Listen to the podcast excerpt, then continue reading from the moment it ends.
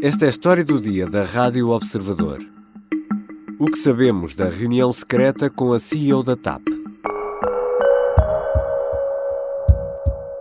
A reunião foi por Teams e, portanto, foi uma reunião de videoconferência. Mas quem organizou essa convites, Sim, com convites para nós, reunião e aceita todas? nós- sem não, saber não é aceito todas, claro que não. As Então, reuniões, é que há para várias, há muitas reuniões que são colocadas eh, por entidades externas à própria eh, Assembleia e que são solicitadas para nós prestarmos esclarecimentos. Algumas vezes são para nós prestarmos esclarecimentos, outras são para partilharmos informação para podermos produzir. Para, para, para, De veio do do- da secretária que, que- que convoca e coloca na, na agenda. da minha secretária. Da sua, ah, Da minha secretária. Carlos Pereira é deputado do Partido Socialista e ensaiou esta explicação depois de mais de seis horas de audição de Cristina Omier Widner na Comissão Parlamentar de Inquérito à TAP.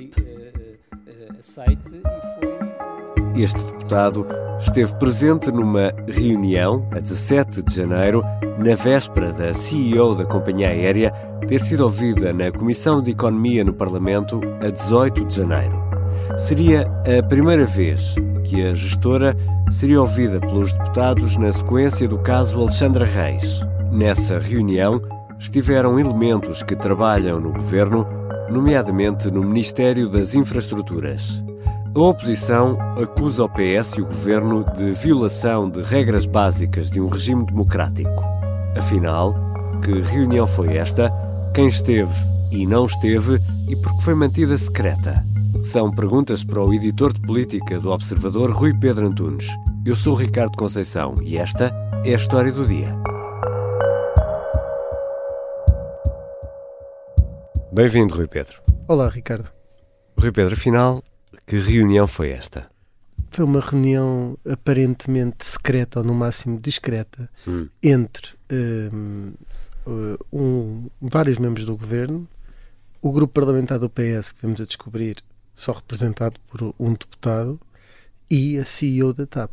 Isto parece uma reunião quase da, da maçonaria. Ma- Mas sabemos especificamente quem é que esteve presente ou não?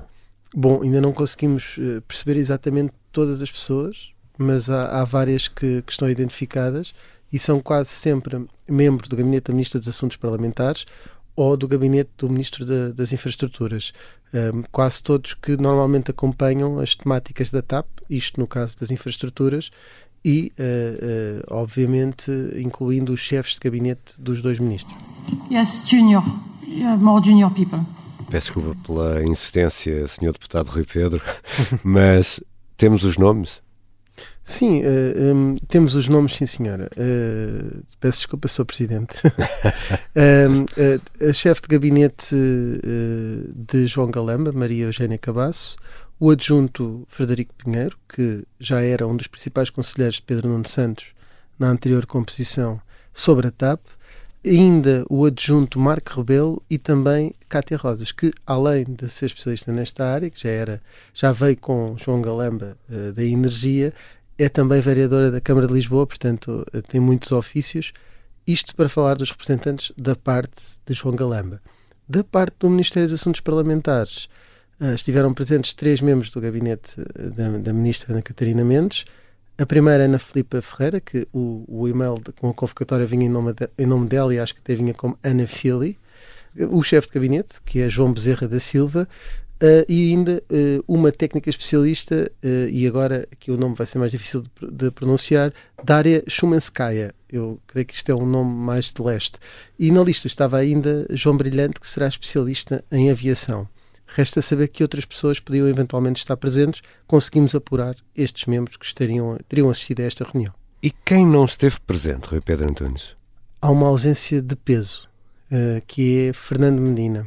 Ele aparentemente não foi convidado eh, pelo Ministério das Infraestruturas, que terá organizado, nem pela Ministra de- dos Assuntos Parlamentares, que ehm, ficou com a responsabilidade mais operacional de enviar os convites e, portanto, não chegou nenhum a, a Fernando Medina. Isto, eh, casamentos, batizados e reuniões semi-secretas na véspera da audiência da CEO da TAP só vão os convidados. Mas esqueceram-se de convidar o Ministério das Finanças? Ou sabemos porque é que não é convidado?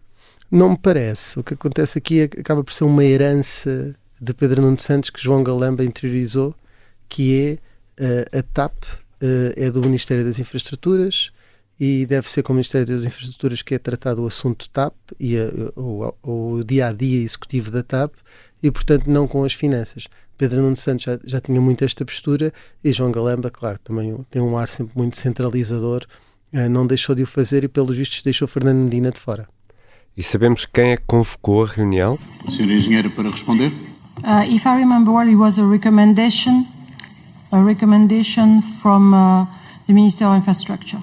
A CEO da TAP disse que quem promoveu a reunião, quem, quem sugeriu a reunião, foi uh, João Galamba, mas quem depois enviou de forma operacional os convites acabou por ser os assuntos parlamentares, através desta adjunta, Ana Filipa Ferreira, que terá enviado os convites. Um, na verdade, o autor moral será João Galamba, que se lembrou da reunião.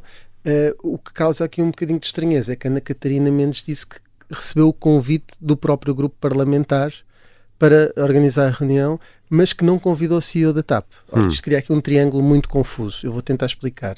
Um, na verdade, o que terá acontecido é que Ana Catarina Mendes e o, e o gabinete dela convocou a reunião.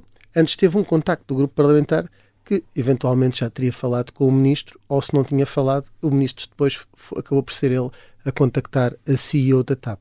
Hum. Tudo isto cria aqui um grande enredo à volta disto. O que é certo é que Fernando Medina ficou de fora e a reunião acabou por acontecer e ainda adensa mais a, suspe a suspeita que se era uma reunião com os deputados, porque é que só lá estava um? Só estava um. Só estava um. Foi o grupo parlamentar a pedir à ministra e não o outro ministro a pedir? Foi só um deputado que falou em, todo, em nome de todo o grupo parlamentar, foi Carlos Pereira. É muito estranho. É bom lembrar que essa, eh, essa reunião não ocorre no contexto da Comissão Parlamentar de Inquérito eh, e, portanto, nessa altura nem havia Comissão Parlamentar de Inquérito. E, e sabemos o que é que foi discutido, afinal, nesta reunião que acontece na véspera de Christine Omier-Widner ir ao Parlamento pela primeira vez para falar no caso Alexandre Reis.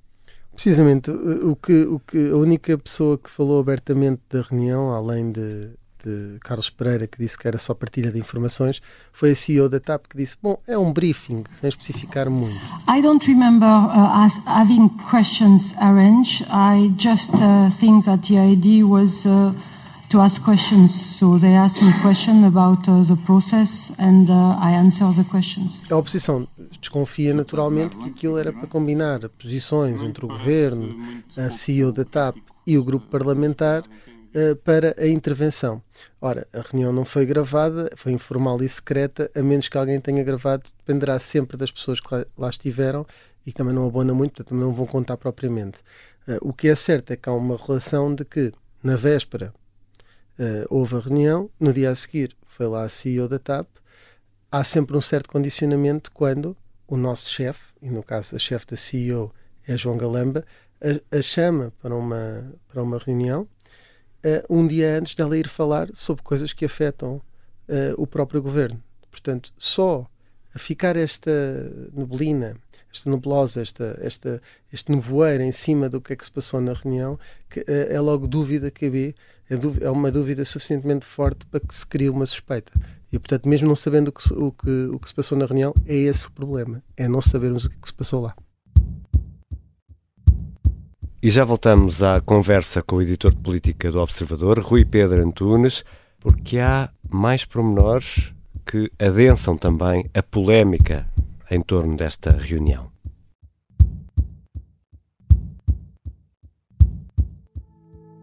Já estão disponíveis quatro episódios da série de podcast O Sargento na Cela 7. Sai um episódio a cada terça-feira e são seis ao todo.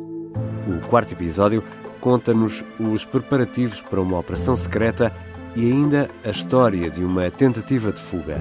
O Sargento na Cela 7 é uma série em podcast disponível no site do Observador e nas habituais plataformas.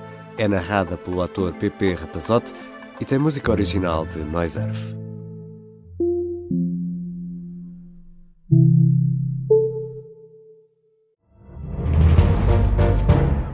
Sangue! Tirei, tirei a faca. Fui, empunhei e mesmo no momento em que Esta é a história do homem obcecado com a infiltração do comunismo na igreja que quis matar João Paulo II em Fátima. Matar o Papa é uma série para ouvir em seis episódios e faz parte dos Podcast Plus do Observador. Estreia a 13 de maio. Os Podcast Plus do Observador têm o apoio da Kia. Estamos de regresso à conversa com o editor de política do Observador, Rui Pedro Antunes. Rui Pedro, no arranque da audição de Alexandra Reis, esta quarta-feira, na Comissão Parlamentar de Inquérito, a ex-secretária de Estado foi perguntada uh, pelo deputado da Iniciativa Liberal, Bernardo Blanco, se tinha tido alguma reunião prévia. A primeira pergunta que tenho de lhe fazer, face aos acontecimentos de ontem, é se antes desta audição reuniu com alguém do PS, seja algum deputado, seja alguém do Governo. Para responder?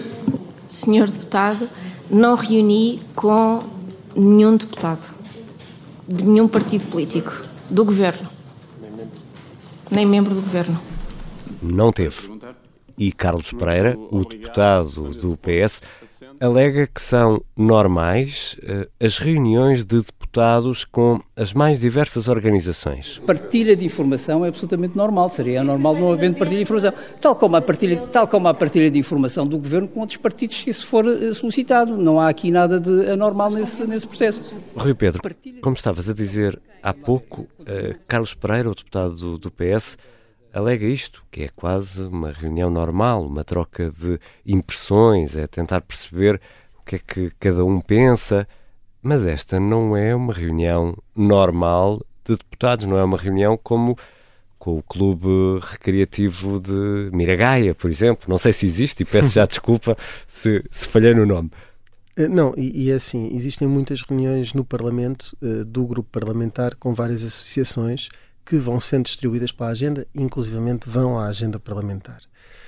Além disso, dizem os deputados do PS agora um, que de facto costumam ouvir alguns uh, agentes públicos uhum. uh, para, para, responder a questões uh, e, e, de forma preparatória, o que já é um bocadinho enviesado porque ganha uma vantagem competitiva sobre os outros.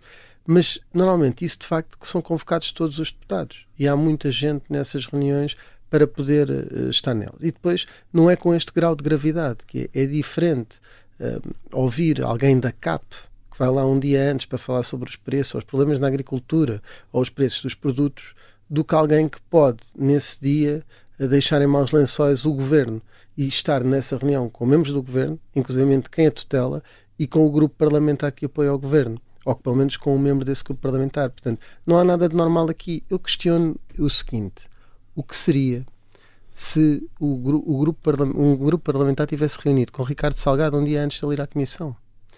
Um deputado do PS, ou por exemplo, um deputado do PSD uh, ah, no tempo do BPN reunir com Oliveira Costa ou com Dias Loureiro.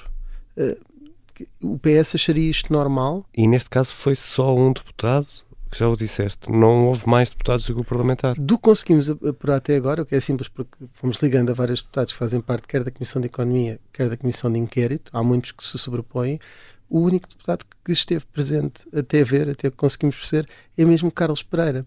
Ou seja, os outros deputados da, da Comissão de Inquérito e da Comissão de Economia não foram contactados. Naquele caso ainda não havia Comissão de Inquérito, era só para uma uhum. audição da Comissão de Economia, uh, mas esses deputados não foram contactados, não sabiam da existência da reunião. Não sabiam? Não sabiam.